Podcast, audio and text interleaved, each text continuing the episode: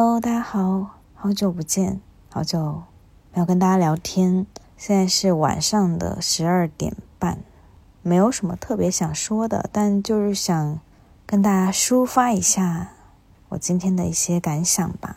不知道你现在是在什么样的时间听这个音频节目，但是希望可以给你带来一些疗愈。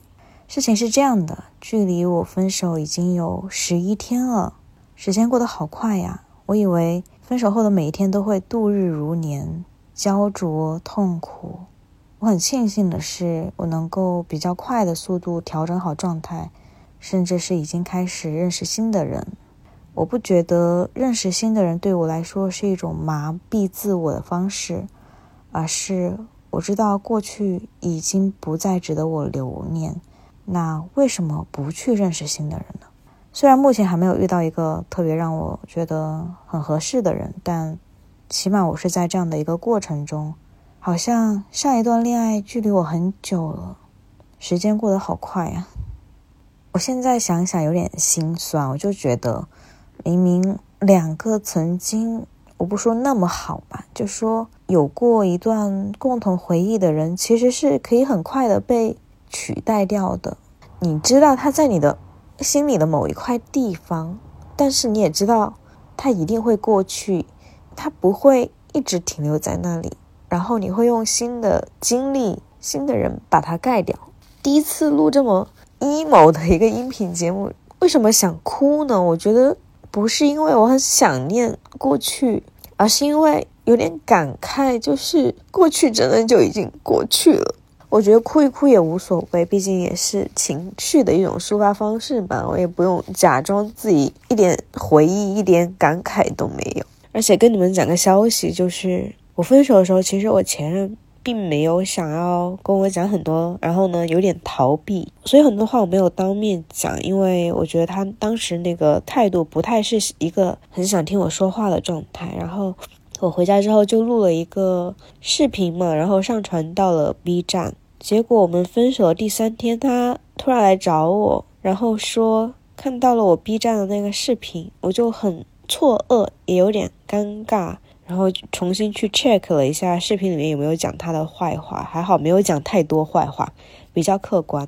他说：“我知道你在想什么，我有一些话明天再跟你说。”然后他跟我说，反正就是一些比较。官方的一些话吧，为什么分开？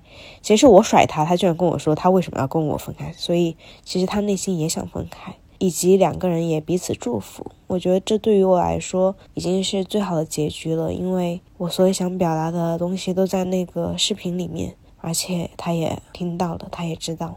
好了，讲讲今天的事情吧。我今天跟一个男生朋友 Jerry 出去玩，Jerry 是我之前在一个社交软件上认识的朋友。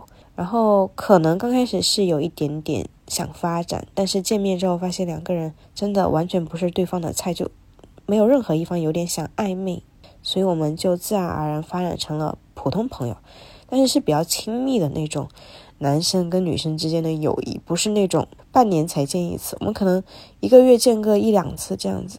所以我跟 Jerry 算是比较互相懂彼此的那种吧。他今天约我出来见面。不知道是不是有意的，可能看我最近分手了，想带我散散心什么的。他带我去吃了猪脚饭，然后我们去万宁逛街，看了很多小东西吧，有点像小义乌的感觉。重头戏在后面，去逛街其实我感觉有点无聊，就挑那些东西。然后后来他带我去见了一位女生，那个女生呢三十八岁，刚见面的时候他就要跟 Jerry 拥抱，就非常热情，嗨那种。那我就感觉啊，这是个社牛诶。后来我们进他的办公室去聊天，我才知道原来他是做外贸的，然后生意做的还挺大的，很有工作能力，也认识很多朋友，就是资源啊人脉都很广。就是你看上去性格那么好，然后工作能力又这么强的一位女生，一位女企业家吧，但是她却面临着自己的情感问题。我不知道 Jerry 带我过去是不是为了帮她解决情感问题的。就跟他聊之后，发现其实他有一个军人的男朋友，两个人认识一年多，但是其实女生的情绪价值是得不到满足的，因为军人你知道回信息很慢啦，然后打电话也不及时，需要他的时候他也不在，甚至这个女生有为这个军人流产，就是还没有结婚，但是有流产过。而且流产的时候，军人也没有过去陪她，她一个人去挂号，一个人抽血，一个人做手术，其实挺难过的。那个时候，我想说，如果我在的话，我也愿意去陪一陪这个女生。但可惜我们那个时候还不认识。其实我是觉得，女生要学会自爱，自己保护自己。还有一方面体现在，当你真的需要别人去陪你的时候，你一个人很无助的时候，你真的可以打电话求救你的朋友的吧。我问他，你为什么不找朋友陪你呢？他说，朋友都有自己的事情啊，人家也不可能陪你啊。其实我心里是想的是，如果我是你的朋友，你喊我去，我一定会去，我一定会到。哎，但她男朋友居然都没有去。她跟她男朋友其实分分合合很多次，很多时候都是女生觉得真的坚持不下去了，因为那个男生他就是给不到足够的陪伴、关心啊。这个女生其实她基本上什么都有，钱也有。父母也很幸福，自己也有房子，什么都有，但他需要的可能就是男生的情绪价值，但那个男生就是给不到，甚至会一两天不联系的那种，我就很离谱。我也觉得这一点很离谱。这个女生分分合合，但很多时候这个男生都会来黏着她，跟她纠缠，因为我知道这个女生对于这个军人来说就是他的天花板啊，所以他怎么可以轻易放弃呢？但女生又会心软，每一次。他来跟他见面的时候，他又会给他机会，所以就是这样一个反复纠缠的过程。然后我过去我就去劝他嘛，就是主要的点就是告诉他你要尊重自己的感受。对，如果这段感情很多时候让你感觉到不舒服，其实你就是应该止损，以及你不需要给他编那些理由。他忙什么？他工作性质，他给不到陪伴这件事实就是事实。而且你作为一个什么都拥有的女生。你要在乎自己的需求是什么，你需要的是什么，你需要的是一个什么样的目标对象。但显然这个男生他并不是你的目标对象，而且这个男生还要想要捆住他跟他结婚，因为这个女生是做外贸，就必须要经常出国。但如果与与军人结婚的话，就会限制自己的自由，你知道吗？就会对这个女生的事业有很大的影响。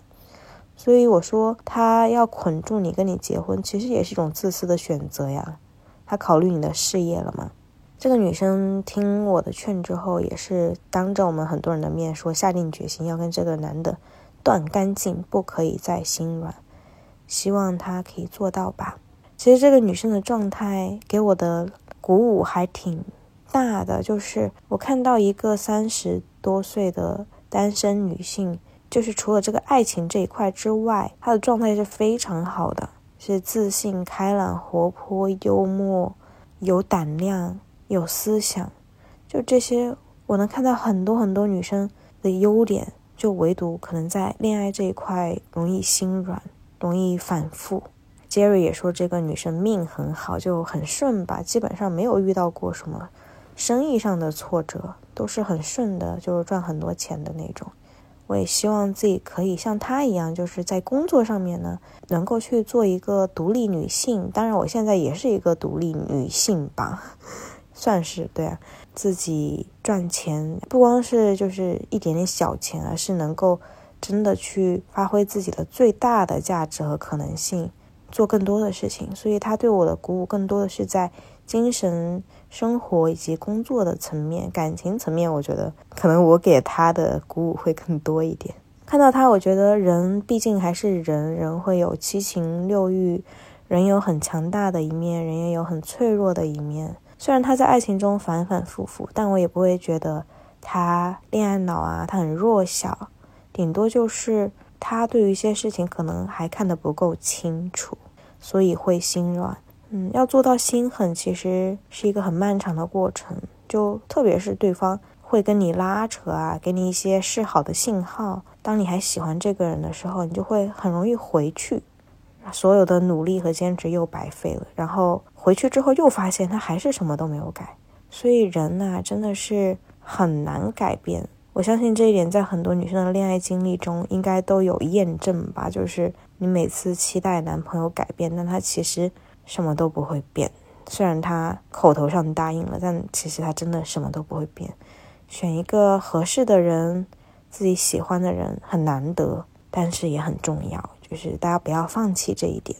今天我跟 Jerry 呢，还有这个女生，我们三个聊天，从下午四五点聊到晚上，然后一直到我快直播，整个过程我真的很开心。然后其中我就这样子感慨了一句：说成年人的快乐其实很简单。那个时候我们三个人在麦当劳吃甜筒，我就感觉你和你的朋友在一起吃着甜筒，聊一些话题，除了男人之外的话题，也很快乐。为什么一定要有男人，一定要有爱情呢？我今天跟 Jerry 在出租车上也讲到，说我们需要对爱情祛魅。祛魅呢，Jerry 解释说，也可以叫做分层吧，就是你把对于爱情的非常浪漫化、理想化的那一面的滤镜去掉，然后去看到自己在爱情中的核心需求。比如说，我在工作中的核心需求就是稳定啊、有钱呐、工作量刚刚好啊。然后能够发挥自己的特长啊，对吧？这个就是一种分层的方式。那对于爱情的核心需求是什么呢？陪伴，然后物质两物质方面势均力敌，两个人有共同的爱好，能够聊到一块儿去。我觉得这就是一种分层。我上一段关系是达不到这样的标准的，所以我最终也是放弃了。包括这位女生，她的爱情也是达不到这样的标准的，所以很痛苦呀。但很痛苦，你说向下兼容吧，忍一忍吧，其实也是很难。改变一个人很难，兼容一个人也很难。但人生又何必过度的去委屈自己呢？有人跟我说，他要改变自己，改成一个不像自己的样子，为了那个喜欢的人。但我觉得大可不必。如果你连你本来的自己都不去爱的话，你又有什么能力去爱别人呢？你都没有尊重你自己。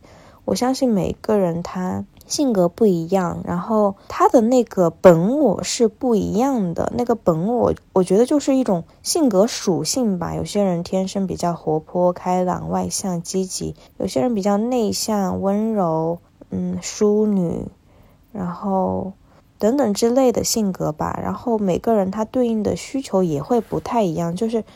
各花入各眼，就每个人他喜欢的那个感觉真的不太一样。你喜欢那个感觉，但是你却要委屈自己去改变成一个不喜欢的自己，那我觉得这个真的就大可不必。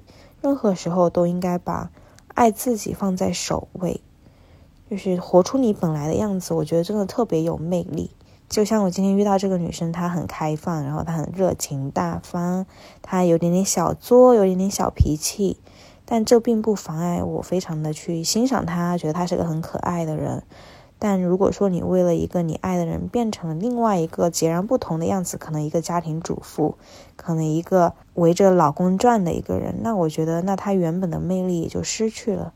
所以人在世界上终究不应该就是活出自己嘛。对吧？先活出自己，然后再用余力去爱别人。今天很感谢我的朋友们，其实这些朋友真的都不是属于我原本社交圈内的朋友，都是我通过互联网软件认识的一些朋友。会有人说软件上的人不靠谱呀，但其实我软件上认识的还挺多人，都挺靠谱的，而且这些人对我很重要。我觉得有这样一段友谊对我来说真的很难得。我也常常会去想说，为什么对于男性来说，很多时候他们跟一个女性认识，就只是想要跟她发生关系，而不是去看到这个女生本来的灵魂，去看到这个女生的可爱之处。不管你是跟她做朋友，或者作为男女朋友，你们可不可以先不要就一想来就是发生关系呢？这个问题我也问了。Jerry，Jerry 说：“那就是因为很多人他的思维方式就是很单一呀，他就是想要的就是一些肤浅的快乐。”那我说：“那你为什么不是呢？为什么我们第一次认识，我们就是当朋友啊，能聊很多东西啊？”他说：“因为我见得够多呀。”对，Jerry 呢是一个家境殷实的富二代，但他又不是那种我们刻板印象里面那种。可能挥霍啊，然后不上进的富二代，他是一个很有思想，然后也工作非常辛苦的一个富二代。他确实有见识过很多女人，然后自己之前也当过渣男。